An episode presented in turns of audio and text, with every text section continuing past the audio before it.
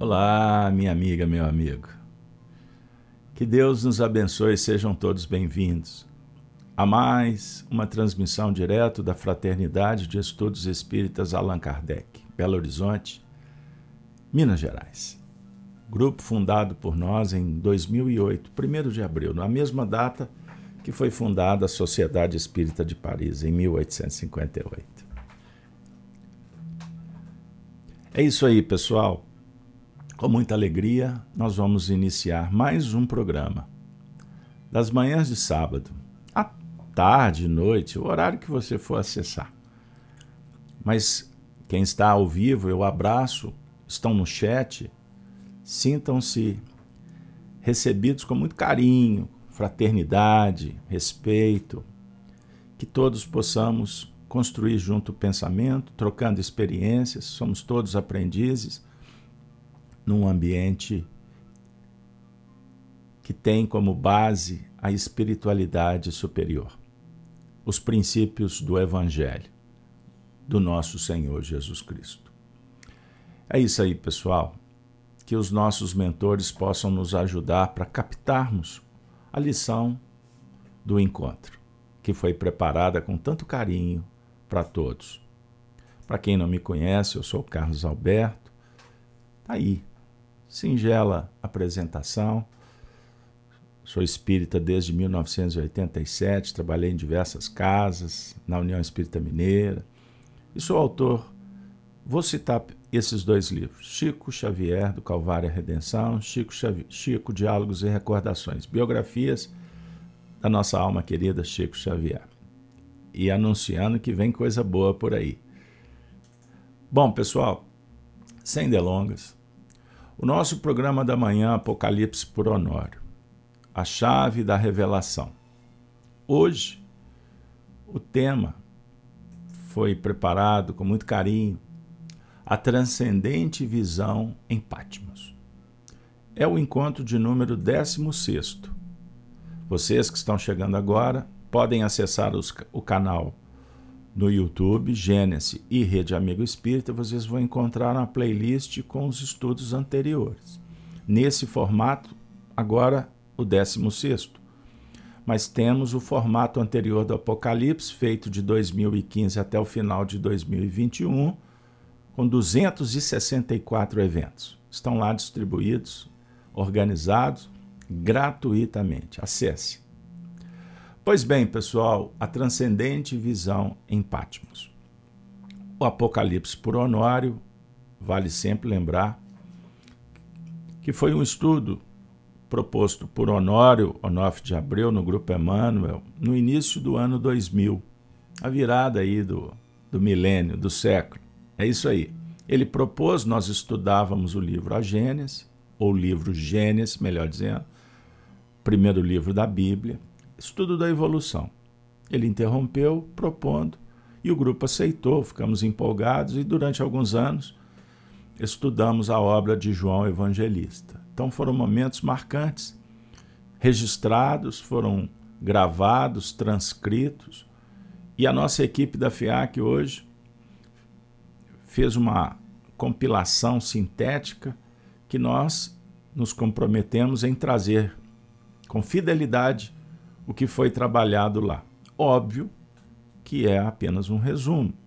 E como eu tive o privilégio de acompanhar, é, a gente resgata o que está transcrito e também as nossas singelas, humildes, pobres considerações, face às nossas pesquisas de mais de três décadas de Espiritismo.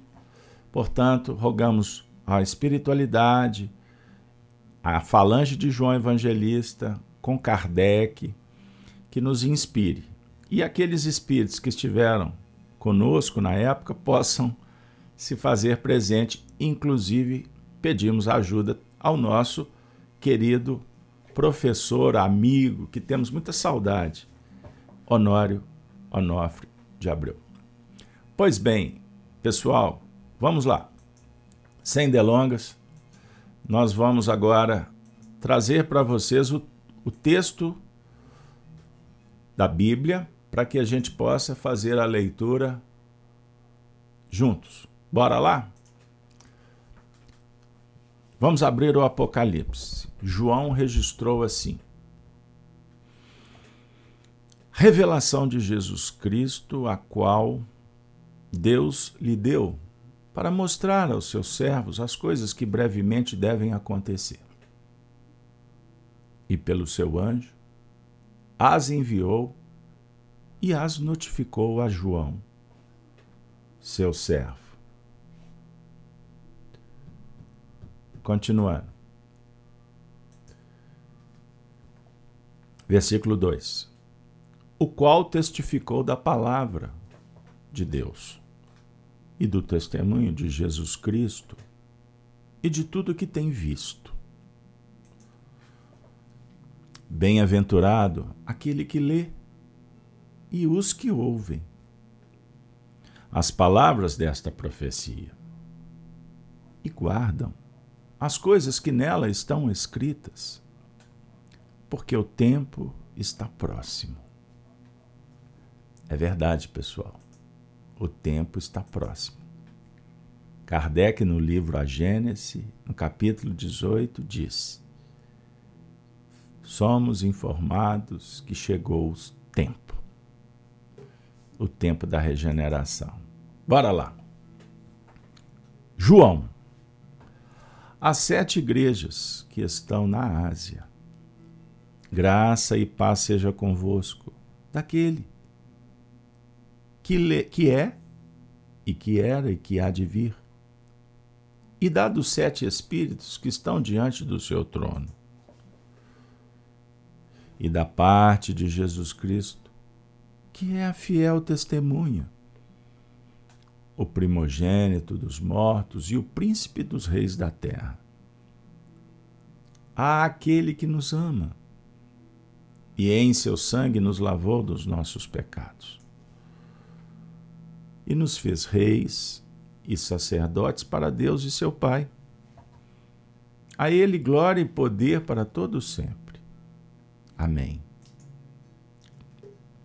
Eis, eis, que vem com as nuvens, e todo olho verá, até os mesmos que o traspassaram e todas as tribos da terra se lamentarão sobre ele. Sim. Amém.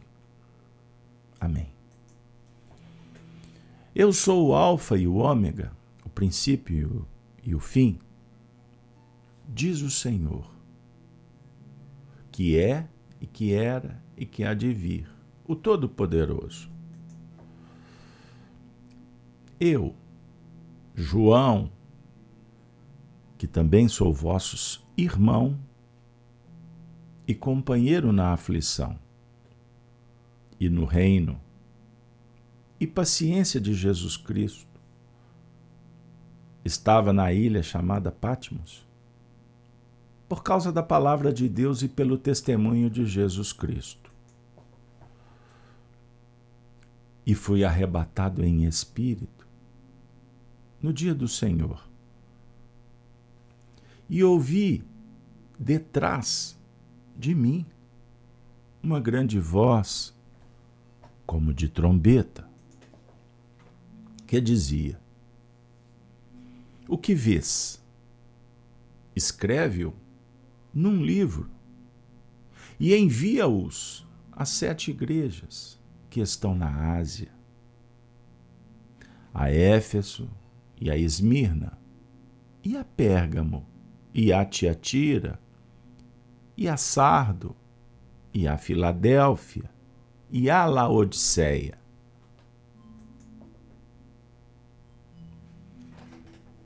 Bom, agora nós vamos ler os versículos que abrem um novo cenário. João continua dizendo: e virei-me para ver quem falava comigo. E virando-me, vi sete castiçais de ouro. Ele virou para ver quem falava e o que ele se de... ele se depara com sete castiçais de ouro. E no meio dos sete castiçais, um semelhante ao filho do homem, vestido até aos pés de um vestido comprido e cingido pelos peitos com um cinto de ouro. E a sua cabeça e cabelos eram brancos como lã branca, como a neve, e os seus olhos como chama de fogo. E os seus pés? Semelhantes a latão reluzente, como se tivessem sido refinados numa fornalha. E a sua voz? Como a voz de muitas águas. E ele tinha na sua destra sete estrelas. E da sua boca saía uma aguda espada de dois fios. E o seu rosto era como o sol, quando na sua força resplandece. É isso aí. Eis a leitura inicial. Bora lá? Agora nós vamos para aquele quadro inicial do nosso encontro. Nós vamos relembrar a semana passada. Rapidinho. Qual foi o versículo? O encontro foi o 15. E no meio dos sete castiçais, é? Então veja aí. E no meio dos sete castiçais, um semelhante ao filho do homem vestido até os pés de um vestido comprido e cingido pelos peitos com um cinto de ouro. Então, lembram, lembrando, João, o médium, vira para ver quem falava. E ele se depara com sete castiçais, e no meio o filho do homem. Então, o Filho do Homem é a representatividade no plano físico do pensamento superior em Deus. É o Cristo, no sentido físico e espiritual. Foco irradiador que podemos chamar de Deus, de Pai ou Criador, através do médium de Deus. É isso aí. Sem delongas, porque hoje nós temos um desafio gigante. Vamos à segunda parte, interpretação de hoje, 16 evento. Vamos começar pelo versículo 14. Relendo. E a sua cabeça e cabelos eram brancos como lã branca, como a neve, e os seus olhos como chama de fogo. Vamos trazer o Honório agora no trecho e a sua cabeça. Vamos trabalhar o o estudo minucioso do Apocalipse, à luz do Espiritismo. E a sua cabeça. A cabeça representando a capacidade de dedução, de percepção no campo da lógica. O centro essencial de manifestação da estrutura do indivíduo a mente é um atributo do espírito. Lembram no livro dos Espíritos encontramos a expressão que o pensamento é atributo do espírito. É. Por que, que o Honório está falando que a mente é que é atributo? Porque, na verdade, André Luiz afirma. O livro dos Espíritos está errado? Não. Veio uma informação que, na época, não foi possível. Então, a mente é que é atributo do espírito. O pensamento, na verdade, ele é gerado no campo mental. É isso aí. Então, repetindo. A mente é um atributo do espírito, como se fosse a sala de máquinas do espírito. Não confunda com o cérebro, tá bom? Nós estamos falando da mente, perispírito. A mente é instrumento do espírito e que não é só razão, é razão e sentimento, apresentado por esse cinto de ouro que estudamos na última semana. Esse elemento visualizado opera na posição do espírito de verdade. E isso não quer dizer que não tenha mesmo uma representação do próprio Cristo. Porque quem está falando aqui não é Jesus. É a expressão crística materializada nesse ancião. O que, que o Honório quer dizer com isso? Vejam aí. Qual que é o tema de hoje? Vamos relembrar? A transcendente visão na ilha de Patmos. Então nós vamos trabalhar a sensibilidade, a mediunidade. João está vendo. Imaginem os fenômenos prodigalizados por Jesus. Quando o Honório está falando da visualização do Espírito de verdade, não significa que João estava vendo Jesus. E sim a proposta. Aí nós estamos falando de mediunidade de profundidade. A definir um esforço dos médiums. Quando o médium narra assim para mim, como amigo dirigente, Carlos Alberto, eu estou tendo uma visão.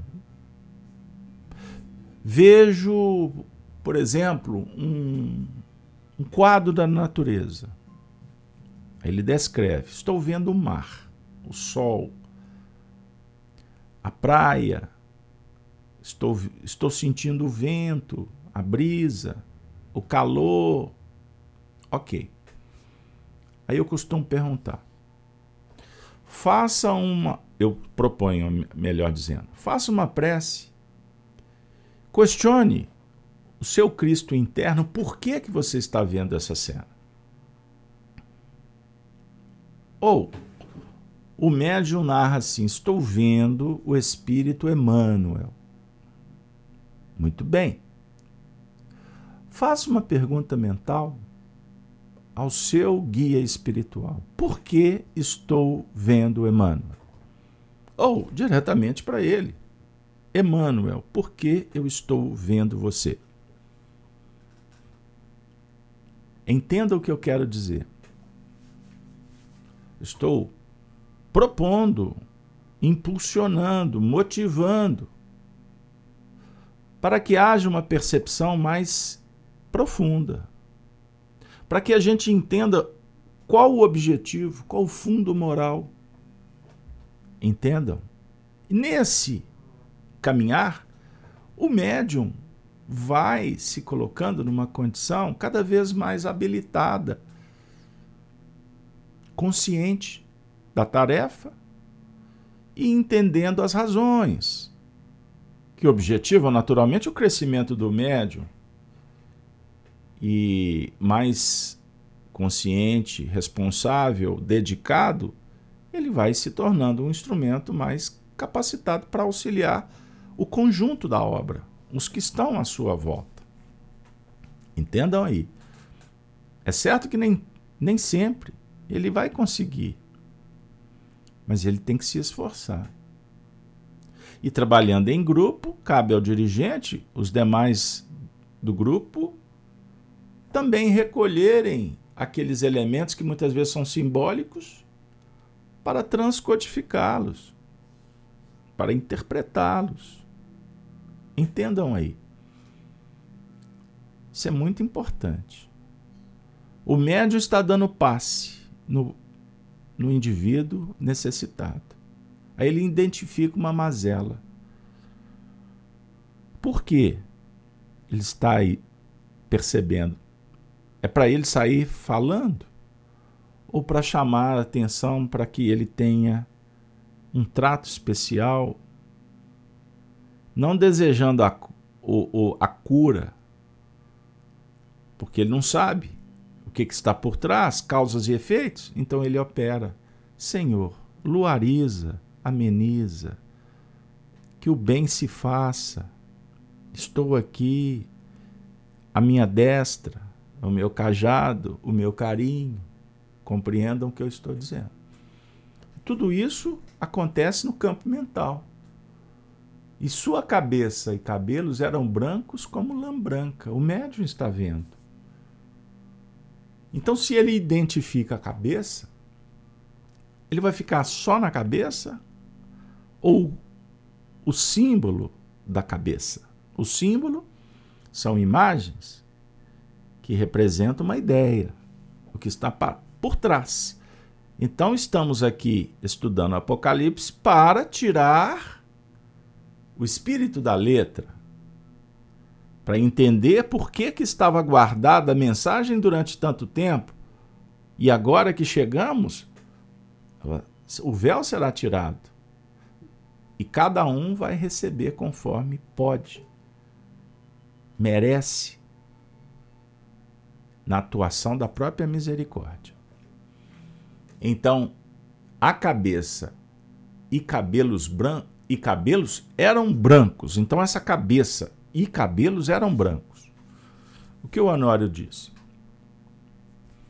Linha perfeita, linha de perfeita ressonância com o pensamento divino. Isso é sensacional, gente.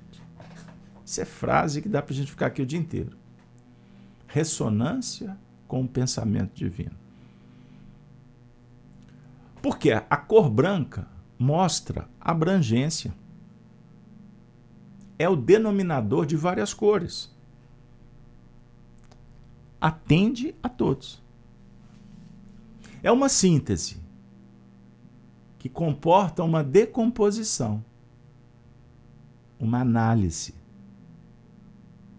Análise para chegar na essência. Análise, síntese. Olha que sensacional. Análise, síntese. Cabelos brancos como se fossem os fios irradiadores da mente. Então, cabeça e cabelo. O cabelo representa os fios. Olha que sensacional fios que irradiam, antenas que emitem e captam. É o fio do cabelo, como as folhas das árvores. Essa alusão do Evangelho é sensacional. As árvores que recebem os pássaros, as árvores que têm as raízes na terra, mas a ramificação projeta a captação da luz pelas. Vejam que sensacional. Decomposição da luz. Olha o processo da fotossíntese. Continuando. Então, fios irradiadores da mente e símbolo de autoridade e de maturidade. Fios brancos. A representar a autoridade maturação pelo esforço da vida. É o trabalho que os anos oferecem como resposta. Bom, embora possa inclusive ser jovem, então não significa que os anos, a cronologia na Terra, apresente maturidade ou não.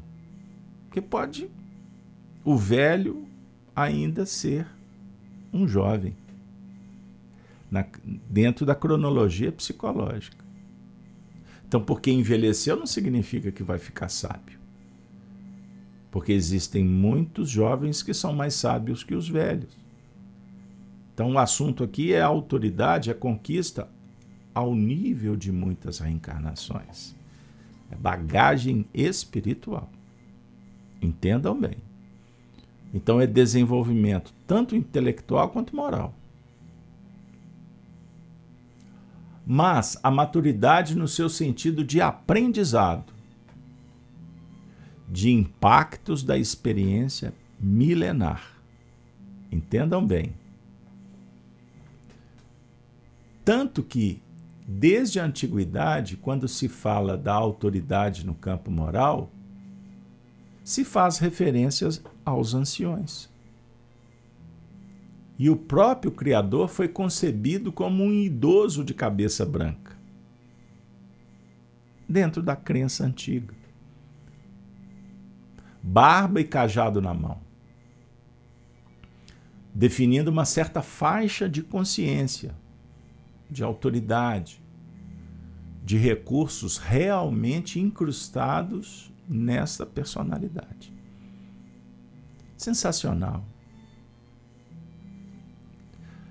Por isso, o ancião ele representa aspectos que refletem de uma forma importante na educação dos jovens. Na cultura é, japonesa, os velhos são admirados, respeitados, amados. A representar o, a parte professoral que o jovem admira e desenvolve, assim, os aspectos importantes da gratidão e dentre tantas virtudes, do respeito e etc. Percebam bem. Vejam os símbolos e vamos tirar o véu dos símbolos, cada um conforme sua crença. A gente não pode é se enganar com crenças limitantes. Entendam isso. O Espiritismo oferece fundamentos, princípios lógicos, coerentes, que, bem trabalhados, conhecidos, estudados, eles se transformam em crenças libertadoras. Agora, nós podemos fazer do Espiritismo crenças limitadoras. Compreendam bem. A cada um segundo suas obras, sua maneira de interpretar. Então, vamos juntos voar para o infinito? A transcendente visão da ilha de Patmos. Vamos ver com os olhos de, da alma. Então, e a sua cabeça e cabelos eram brancos, como lã branca. Olha que maravilha. Você achou que o Apocalipse era um livro difícil? Ai, nunca consegui. Agora deu. Como lã branca. A lã é um componente doado pelo cordeiro e o cordeiro, nas Escrituras, é o símbolo de Jesus, como o doador, não apenas um homem. A lã proporciona o calor no inverno. Ah, você não tinha pensado assim, hein? Olha que legal. Aí eu gosto muito do dístico pense diferente e faça diferença. É isso aí. Então a gente lê. Ah, e a sua cabeça e cabelos eram brancos como lã branca. Você está pensando só na lã. A sua veste de lã, sua blusa de lã. Bom, o que, que representa a lã? A lã foi doada pelo cordeiro. O cordeiro representa o doa, a, do, a doação, o doador por excelência. Isaías, todos os profetas falaram do Messias, do Cristo. Mas Isaías foi o que mais se aproximou dentro da escala reveladora, pois Isaías fala de Jesus como o Cordeiro de Deus. Sensacional.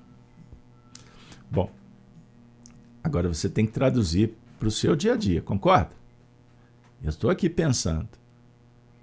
Como é, que essa, como é que essa lã branca, o cordeiro, encaixa no cenário lá do meu trabalho, lá no meu campo profissional? na atividade no centro espírita, na mediunidade de toda hora. A nossa capacidade de doação. Como é que está? Estamos prontos? Estamos certos? Estamos afim? É uma questão de escolha. Também de fuga, de hesitação, de medo. Tememos quando não conhecemos. O medo é uma forma de domínio, até das trevas, que fomenta a dominação do mundo, no mundo. Vejam, pense quantos são os dominadores que existem no mundo? São minoria. Mas possuem conhecimento e poder, tecnologia. E a grande massa é manipulada. Geralmente para ter dependência. Dependência ao Estado. Vejam aí as ideologias que querem um Estado forte dependente da indústria, por insegurança e muitas vezes justificada pela necessidade dos tempos atuais. Também encaixa. A questão é ter cuidado com a narrativa, que a gente se engana facilmente. Entendam aí. Eu solto uma notícia para gerar uma confusão. Qual a repercussão? Essa fonte tem qual interesse? Então, a proposta do Cristo revelada é para pacificar, não para aturdir, amedrontar, encarcerar. Não, é para liberar. No sentido do indivíduo que adota o procedimento compromissado com a virtude. Então nós vamos movimentar virtuosamente. Diferente do antissistema, que propõe um movimento vicioso, encarcerador, para que haja o domínio. Jesus, o Evangelho, quer te dominar? Não. Propõe que você se autodomine. Mas para isso você precisa de se conhecer. E uma das propostas é que o conhecimento, o domínio, a transformação se faça pela capacidade em doar. Eu não vim para ser servido, eu vim para servir, disse Jesus. Bom, e a sua cabeça e cabelos eram brancos como lã branca. Como a neve. Puxa, cabelos brancos, lã branca, e ainda comparada com a neve, a lã aquece e a neve refrigera. Uma dualidade. Um parâmetro alargado, abrangente, ampliado. Como a luz e a sombra. Pela luz, entramos em relação com a fonte maior, no plano da sintonia com os semelhantes.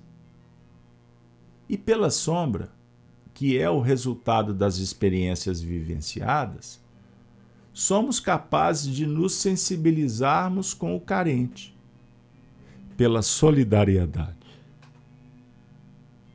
Porque a nossa capacidade de operar no amor vai representar uma ação e uma atitude que já temos incrustada no psiquismo. A lã protege, aquece, acolhe contra as intempéries. A dualidade em nós é que mantém o equilíbrio. Maravilha. Sensacional estudar o Evangelho minuciosamente, analisando os trechos, em alguns momentos, palavra por palavra, abre um leque sensacional de interpretações que vão ao infinito. O nosso projeto é divulgar para que vocês continuem, perpetuem, formem grupos de estudo e peguem esse material de destrincham, penetrem, aprofundem cada vez mais. Mas observem, pessoal, que sensacional. Então, pela luz que entramos em relação com a fonte maior, oração, interação com o mundo, com o mundo superior, estabelecendo uma sintonia, igual rádio, você vai sintonizar naquela estação com os semelhantes, porque os semelhantes se tornam a ponte. Espíritos, pessoas, sim, eu ligo para você e vamos falar de mediunidade. Estou estabelecendo uma sintonia em torno de uma ideia e podemos crescer juntos e sintonizar com agentes que possam nos auxiliar. Então, é do semelhante é que nós construímos a ponte para os céus. Sensacional. Agora, a sombra, nesse contexto, reflete ou dialoga com as experiências vivenciadas. O nosso corpo, quando diante da luz, gera uma sombra, não é isso? A sombra aqui é no sentido que, representa o nosso passado. Tudo que fizemos deixa uma marca, deixa uma sombra e essa sombra é que vai, na verdade, nos ajudar para nos sensibilizarmos diante dos painéis das pessoas, das circunstâncias que estão dentro dessa sombra, desse campo. Então, qual que é o nosso grau de responsabilidade? Qual que é o nosso compromisso? É com a sombra do outro ou com a própria sombra? O que, é que vocês acham? Então, essa sombra aqui engloba a sua família, engloba o seu trabalho, o seu futuro. Ele depende do que você fizer com essa sombra. Compreenderam bem? E essa sombra está incrustada nas nossas memórias, são experiências. Então, aqui no caso, a lã vai proteger, aquecer, acolher contra todas as intempéries, as dificuldades que vamos enfrentar nessa caminhada para penetrar na sombra. A definir que dualidade é despertar da consciência. E em despertando adquirimos segurança, equilíbrio. Então, podemos buscar o equilíbrio interior fazendo meditação, um exercício diário, oração, sem dúvida, métodos terapêuticos. Adote para que você possa escutar a voz interior, encontrar com o Cristo interno e acontecer um movimento de acolhimento amoroso Você se conhecendo, você vai se acolher. Você tem que ter carinho com você. Mas também somos chamados para o acolhimento à vida, ao outro, às coisas, sempre com equilíbrio. Ontem, eu vou contar um caso para vocês, está meio fora de, do contexto, mas encaixa. Eu assisti um vídeo aleatório no YouTube um indivíduo narrando uma experiência quase morte, o EQM. É um vídeo longo, uma experiência muito legal do, do companheiro. E, num primeiro momento, no mundo espiritual, conflito, insegurança, raiva. Depois, ele foi sendo envolvido por entidades espirituais, ele foi acalmando e ele foi ampliando a percepção. Então ele deixou de ser o corpo. Ele deixou de ser uma coisa. Aqui na sociedade você é uma coisa. Vejam aí, as pessoas se identificam pelo sexo que preferem, pelas polaridades que, que escolhem. ou pelo CPF, ou pela cor, ou por ser homem ou mulher. Eu sou homem. Eu sou mulher. É, eu sou preto, eu sou branco, eu sou negro, eu sou amarelo, eu sou americano, eu sou asiático, eu sou rico, eu sou pobre, eu sou filho, eu sou pai. É uma forma de se identificar, de ser identificado. Mas na verdade, eu sou espírito. Eu estou homem, estou mulher, estou filho, estou pai, estou negro, estou branco, estou velho, estou jovem. Compreenderam? Eu não sou o meu CPF. Eu não sou o meu sexo. Eu não sou rico e não sou pobre. Eu estou rico, estou pobre. Estou mineiro, estou paulistano. Então, quando desencarnados, quando vivemos experiências transcendentes, nós, nós seremos o que realmente somos. E aí o Espírito conta que ele viveu uma experiência em que ele viu uma árvore num solo muito seco. E alguém disse para ele: regue.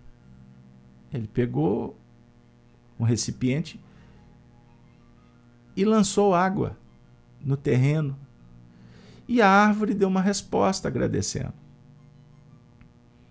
E ele se sentiu muito feliz. E ele foi extremamente envolvido e abençoado pelo ato. Mas aí ele disse assim: Mas eu apenas reguei uma árvore.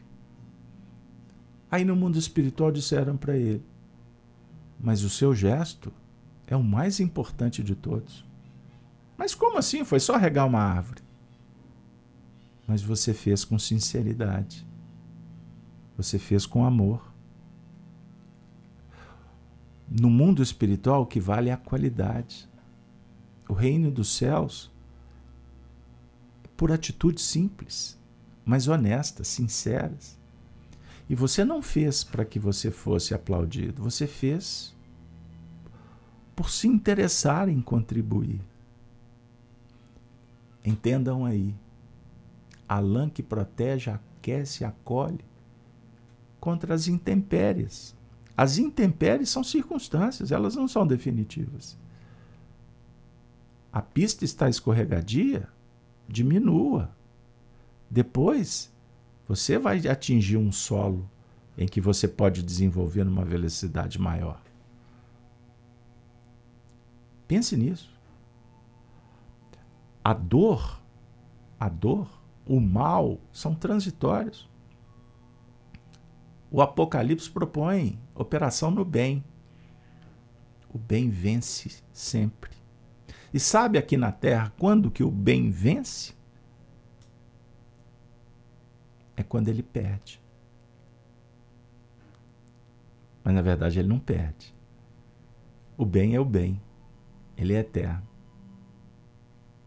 Amanhã ele irradia para quem acha que ele perdeu. Não foi o que aconteceu com o Cristo? E a sua cabeça e cabelos eram brancos como lã branca, como a neve, e os seus olhos como chama de fogo.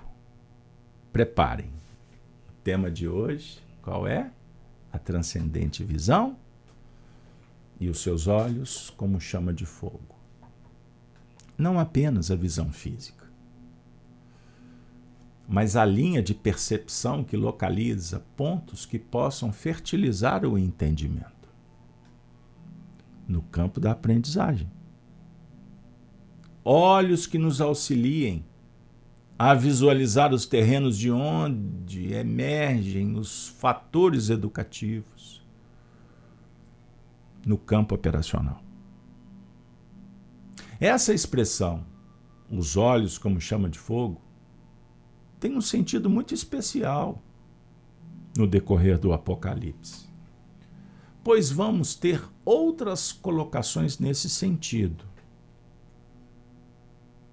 dois aspectos serão muito evidenciados daqui por diante. São os olhos como instrumento perceptor, identificador. Entrando aqui, muito especialmente o papel profundo da mente. Esses olhos têm como auxiliares todos os demais sentidos, que são os olhos de profundidade. Os olhos, como linha de percepção aguda, profunda, enxerga, depreende, separa, equaciona, tira a escória identifica a essência. Entretanto, também pode agir de maneira contrária, complicando por falta de uma capacidade de discernimento da parte do observador. O fogo, pois os olhos como chama de fogo, o fogo tem o poder de mudar o estado das coisas. Por isso que Jesus propõe o batismo. Pessoal, isso é muito importante. Jesus propõe qual batismo? O batismo de fogo. João Batista, o batismo da água. Então, o batismo da água é pela verdade, pela justiça. O batismo do fogo, pelo amor. Chama transformadora chama transformadora. Eu vi um depoimento de uma mulher que foi, que viveu um drama seríssimo. Ela foi violentada, estuprada, agredida de todas as formas. Ela se engravidou. Passado o drama, ela foi viver outra situação. Mãe, o que fazer? Passou milhões de pensamentos. Inclusive, o principal deles, o aborto. Com a pressão social. E para ela, foi uma experiência, desafio, a maior de todas na sua encarnação. Ela vivia um dilema: o que fazer? E aconteceu de tudo, de tudo, até que ela tomou uma decisão. Ela queria abortar começou a acontecer uma série de fenômenos na vida dela que como que impedia. Tudo dava errado. A história é longa, eu vou resumir. Até que os meses foram se passando e ela foi começando a ter um carinho por aquele ser que estava dentro dela. Minha amiga, meu amigo. No meio do percurso, ela decide: eu vou ter o filho. Depois eu resolvo o que eu vou fazer. Essa criança nasceu. E quando ela viu, ela sentiu, ela percebeu aquele olhar olhando suplicante para ela, nasceu uma chama avassaladora dentro dela a chama do amor transformador.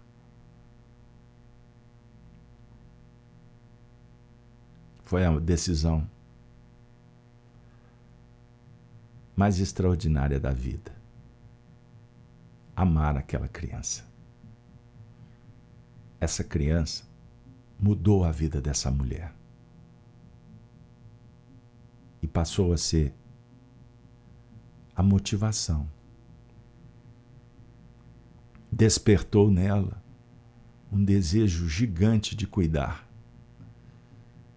educar, dar a vida, como um cordeiro.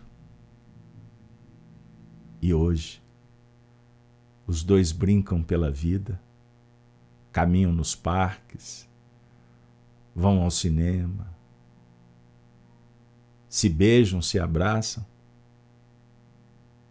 e ela quer sair pelo mundo para dizer: não permitam que a esterilidade dos sentimentos criem armadilhas. Pois o amor é a fonte irradiadora, é a coisa mais extraordinária do mundo, pois é eterno, é espiritual, é magnânimo.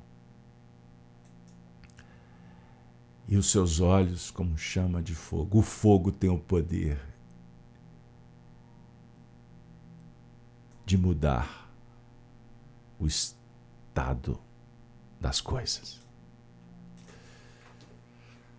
e os seus pés, semelhantes ao latão reluzente, como se tivessem sido refinados em uma fornalha, e a sua voz como a voz de muitas águas.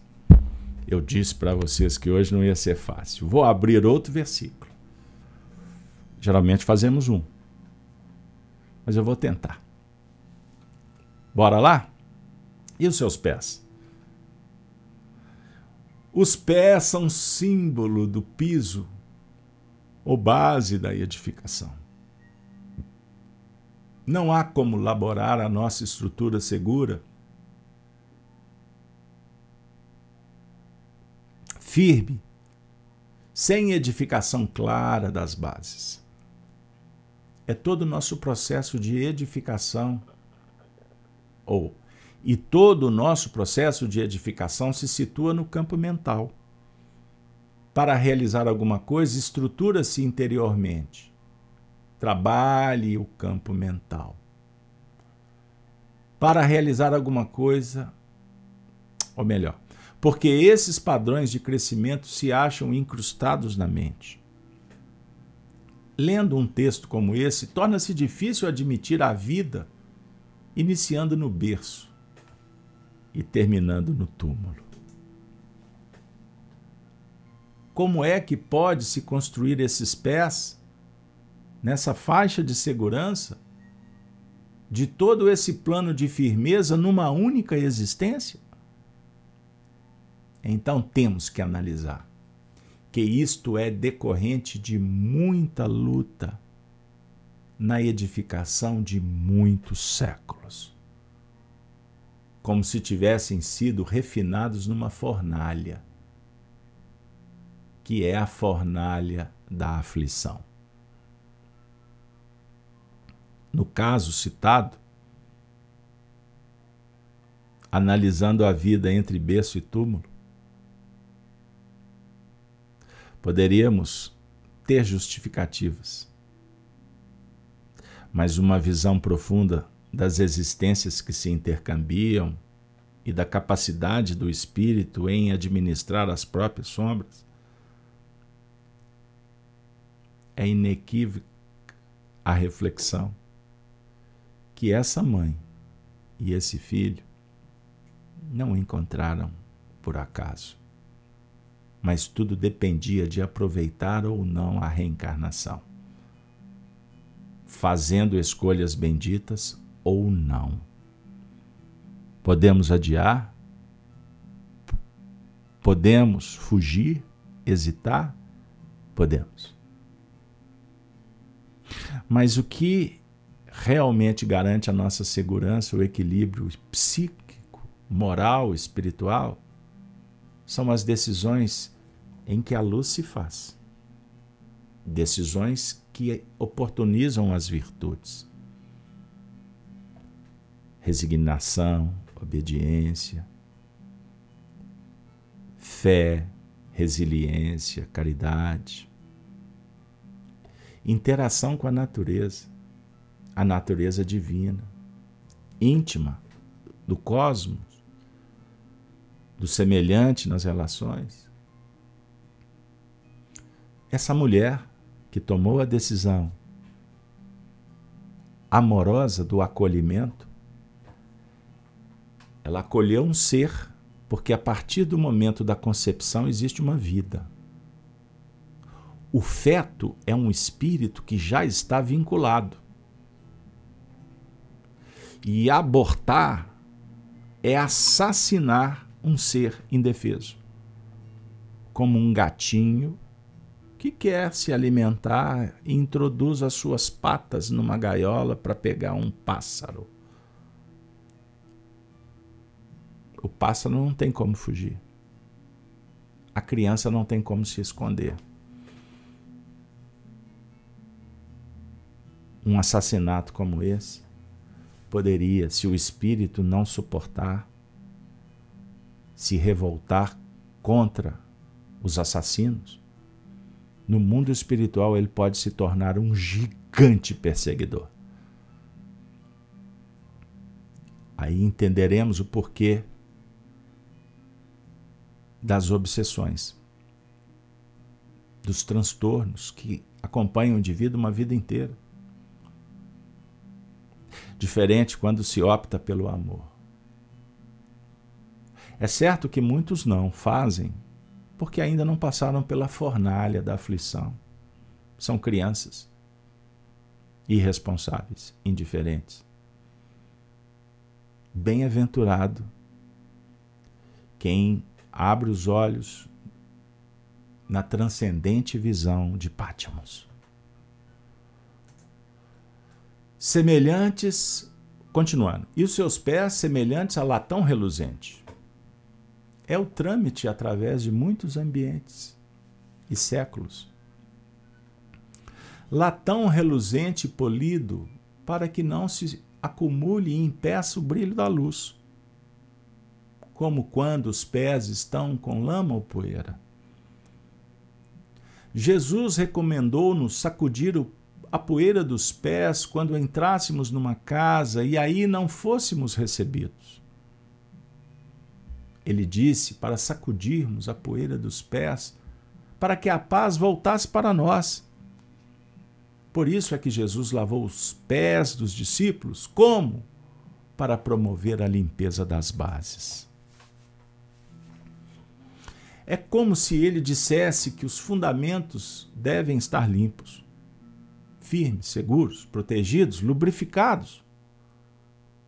Quem sabe capacitando-nos a suportar o peso da longa caminhada da redenção. E Emmanuel comenta assim: pés, bases da, da vida. Pés, bases da vida. Define uma certa preciosidade que já brilha pela produção de luz para uma base sólida, que é o, que é o metal. Lembrando-nos do mineral, estrutura sólida, mas não cristalizada. Senão, haveria produção de luz. Então, a base sólida que irradia luz. Ele está dizendo que existem bases sólidas como a do orgulho, que é frio, indiferente, rebelde, que não irradia luz. Mas é a base sólida que irradia luz no sentido do conhecimento, do planejamento, do entendimento, que constrói a edificação sobre a rocha, na, na parábola contada por Jesus. A casa sobre a rocha. Os ventos não abalam. Entendam aí. Então o conhecimento liberta, a verdade consolida e dá segurança para o indivíduo caminhar. O Honório citou Isaías 48, 10. Eis que te purifiquei, mas não como a prata. Proveite na fornalha da aflição sensacional. Poderíamos abrir muitos ângulos, mas eu preciso de acelerar. Então, e os seus pés, semelhantes a latão reluzente, como se tivessem sido refinados em uma fornalha. E a sua voz? Voz que tem essa capacidade de penetrar e também de diversificar, atingindo a todas as camadas. Se lêssemos um texto evangélico ou uma orientação apreendida da informação por ele trazida há dois milênios atrás e resolvêssemos falar baixo para moderar a voz, sentindo que ele está nos orientando, nós captamos uma faceta. Olha que interessante.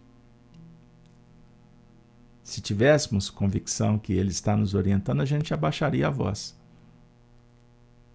Vocês já imaginaram, já pensaram que a gente passa, passa uma vida inteira gritando para chamar a atenção? O que chama atenção mesmo é você falar baixo. Porque alguém vai ter que aguçar, ele vai ter que modular, ele vai ter que ampliar a audição para te ouvir. Já pensou nisso? Que maravilha! Mas a gente quer gritar. E quem grita não tem razão. Porque essa água atinge também a minha condição de expressão no contexto. Quando um sábio ou um santo apreende um componente que está muito além da nossa linha perceptiva, é porque ele está numa dimensão e posição vibracional em que também circulou ali algum ponto. Nesse exato momento em que estamos tentando estudar esse assunto, há milhares de outras frentes trabalhando o Evangelho, seja na condição individual ou coletiva, tirando conclusões com a grande proposta de encontrar recursos para implementar o sistema de evolução consciente. A grande massa que estuda e que acompanha todo esse processo ao nível religioso, ainda não entendeu o que estamos tentando entender. É que a nossa marcha evolutiva vem sendo levada a efeito pelo impacto sofredor. E temos trabalhado e recebido a ressonância do trabalho positivo ou negativo. E quando nós recebemos os reflexos negativos por uma atividade ou atitude menos feliz, fica gravado aquele acontecimento como um ponto de referência informativo para nós. Podemos pensar: não darei tal passo porque já fiz e não deu certo. Sofri muito. Até agora temos aprendido pela dor, que é um mecanismo evolutivo inerente às faixas inferiores da evolução. Mas agora, entendam isso. No século XXI, espíritas, espiritualistas, agora já estamos em plena fase de uma maturidade no campo mental. Doravante, após esse banho apocalíptico, pelo que nos guindamos a uma visão mais clara, a evolução não é mais pelo impacto. A evolução passa a ser com base no componente assimilado pela busca. Estamos reunidos não para sermos santos, mas para captar informações didáticas aplicáveis no nosso dia a dia. O que não acontecia anteriormente. Pois aprendíamos no âmbito da emoção, do impacto positivo ou negativo, Kardec foi enviado por Jesus para conversar conosco na escola, dizendo assim: pessoal, os tempos são chegados. A aflição, os infortúnios ocultos são benditos. Bem-aventurados os aflitos, os que choram. Entendam e se libertem. Pela fé raciocinada, pedir, procurando conhecer, pedir. Hoje é o mesmo que Senhor me dê visão, me dê clareza, que a minha visão não seja apenas focada na matéria, no imediatismo, na rotina, no consumismo. Que eu possa ver os sinais, entendendo a minha tarefa. Eu já sofro bastante, o suficiente para chegar aqui trôpego, mas eu quero, eu preciso, me ajude, Senhor. E aí, pessoal, o Senhor vai dizer assim para nós: Pedi então, e obtereis. Elabore melhor. É só isso. Acalma, pacienta, pacifica. E peça o que realmente tem a ver. O resto vem por acréscimo. Se você cuidar da sua alma, se você começar a pensar de uma forma mais otimista, sem ilusões, porque o otimismo exagerado, mediante a sua realidade, pense no bem. Os espíritos narram que quando a gente passa pela rua, o nosso mundo mental ele irradia. Essa irradiação é capaz de tocar os pássaros, os animais, os cães, as pessoas, as pedras. Por onde nós passamos, nós podemos irradiar coisas boas ou não. Comece a pensar que você não é o seu nome, o seu, seu, seu CPF. Conceba que você é um espírito e precisamos viver como espíritos. Faça a luz que eu aposto com você. Joga as minhas fichas. Todas. Começa a fazer isso, daqui a um mês você volta. Eu garanto que a sua vida vai mudar. Basta ter fé do tamanho de um grão de mostarda e os seus pés semelhantes a latão reluzente, como se estivessem sido refinados em uma fornalha, e sua voz como a voz de muitas águas. Voz. Olhar, voz. Muitas águas. Águas que são o amplo somatório das experiências através dos milênios. E não apenas dos milênios terráqueos Prepara aí, hein? Agora a aventura vai ficar boa demais da conta, como a gente fala aqui em Minas, pessoal.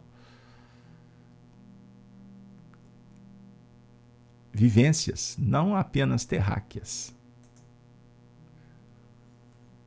Por quê?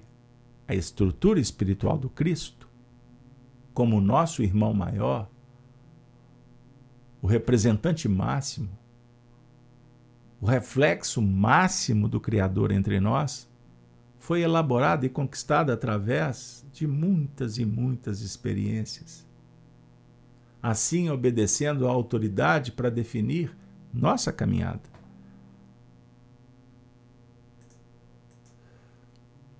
A expressão muitas águas, de um lado, representa essa soma imensa de capacidade e condições de canalização e de outro, expressa também uma condição intrínseca nele, de conseguir atingir todos os corações indistintamente, em todos os setores, definindo essa água como sendo o componente gerador da vida no plano formal, concreto. Sem a água, não teríamos a manifestação biológica no orbe. A água é componente essencial da vida no seu plano denso. É criadora e alimenta. Ela é o berço em que será gestada todas as nossas propostas. Não podemos abortar. Precisamos gerar. E o feto é vida pulsante. A dizer que todas as ideias são sementes. Pensamentos que precisam revestimento dos sentimentos, sentimentos do Cristo. E água também nos remete à imagem simbólica extraordinária do diálogo de Jesus com a mulher samaritana, conforme a descrição do Evangelho de João. Ela estava na fonte, a fonte de Jacó. E Jesus dialoga com a samaritana. Os judeus não conversavam com os samaritanos, muito menos com a mulher. Na verdade, é o Cristo propondo o sentimento a se desnovelar, ampliar, sublimar. A água que jorra do manancial divino, ela é extraordinária e mantenedora da vida espiritual. Rios em abundância. Não estanca, não seca, não acaba.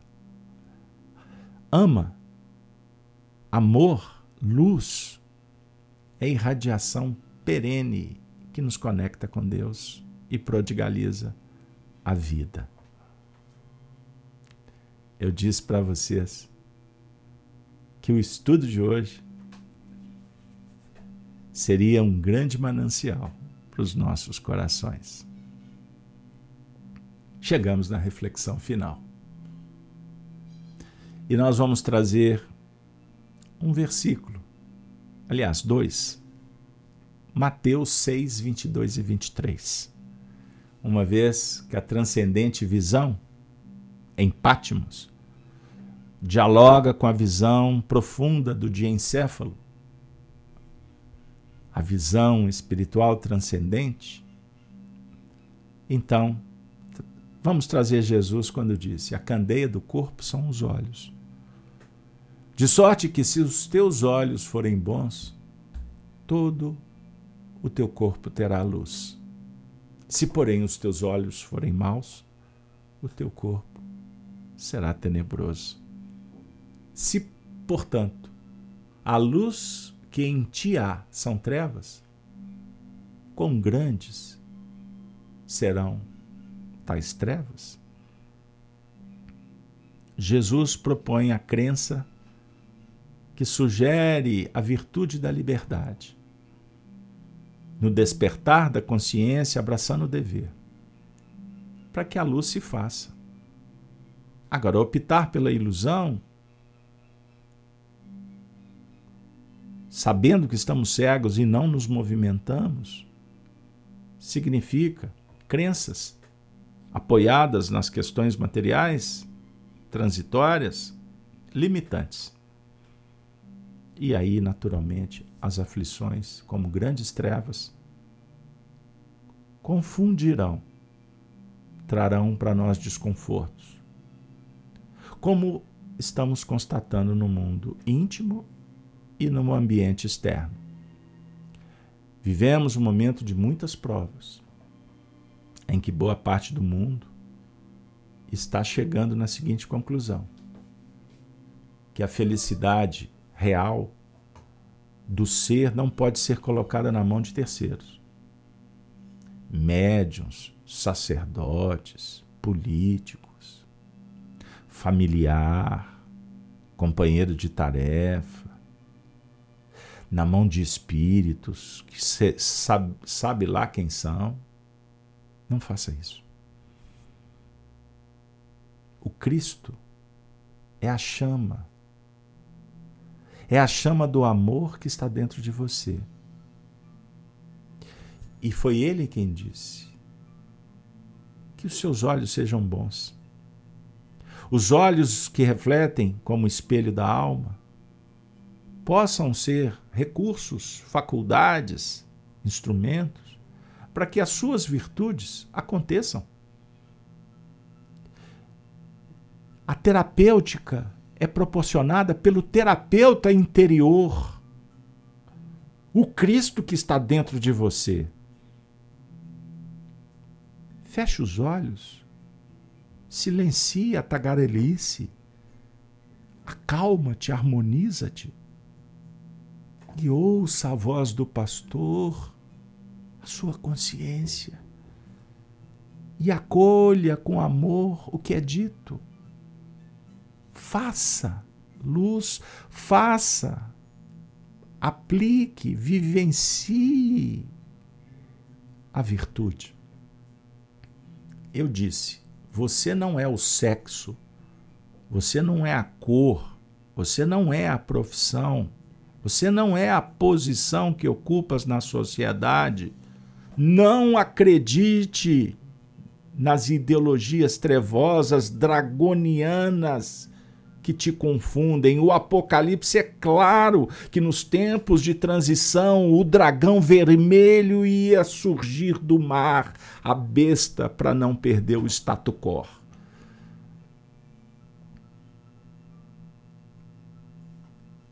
Vira como João para ouvir a voz, para que você veja os castiçais para você identificar o Cristo, a verdade, e naturalmente fazer uma escolha em mudar o padrão vibracional e andar como Cristo sobre as águas revoltas, está acima da matéria, olhando para a tua destinação imortal, cósmica transcendente, que está para além até do nosso querido planeta, da tua morada. Abra a janela, as portas e veja com a alma e sinta a bondade de Deus que a todos sustenta, abençoa, luariza apoia nas boas decisões. O Cristo é Deus em você. É o Cristo nos irmanando. É o Cristo amor. É isso aí, pessoal. Apocalipse por Honório.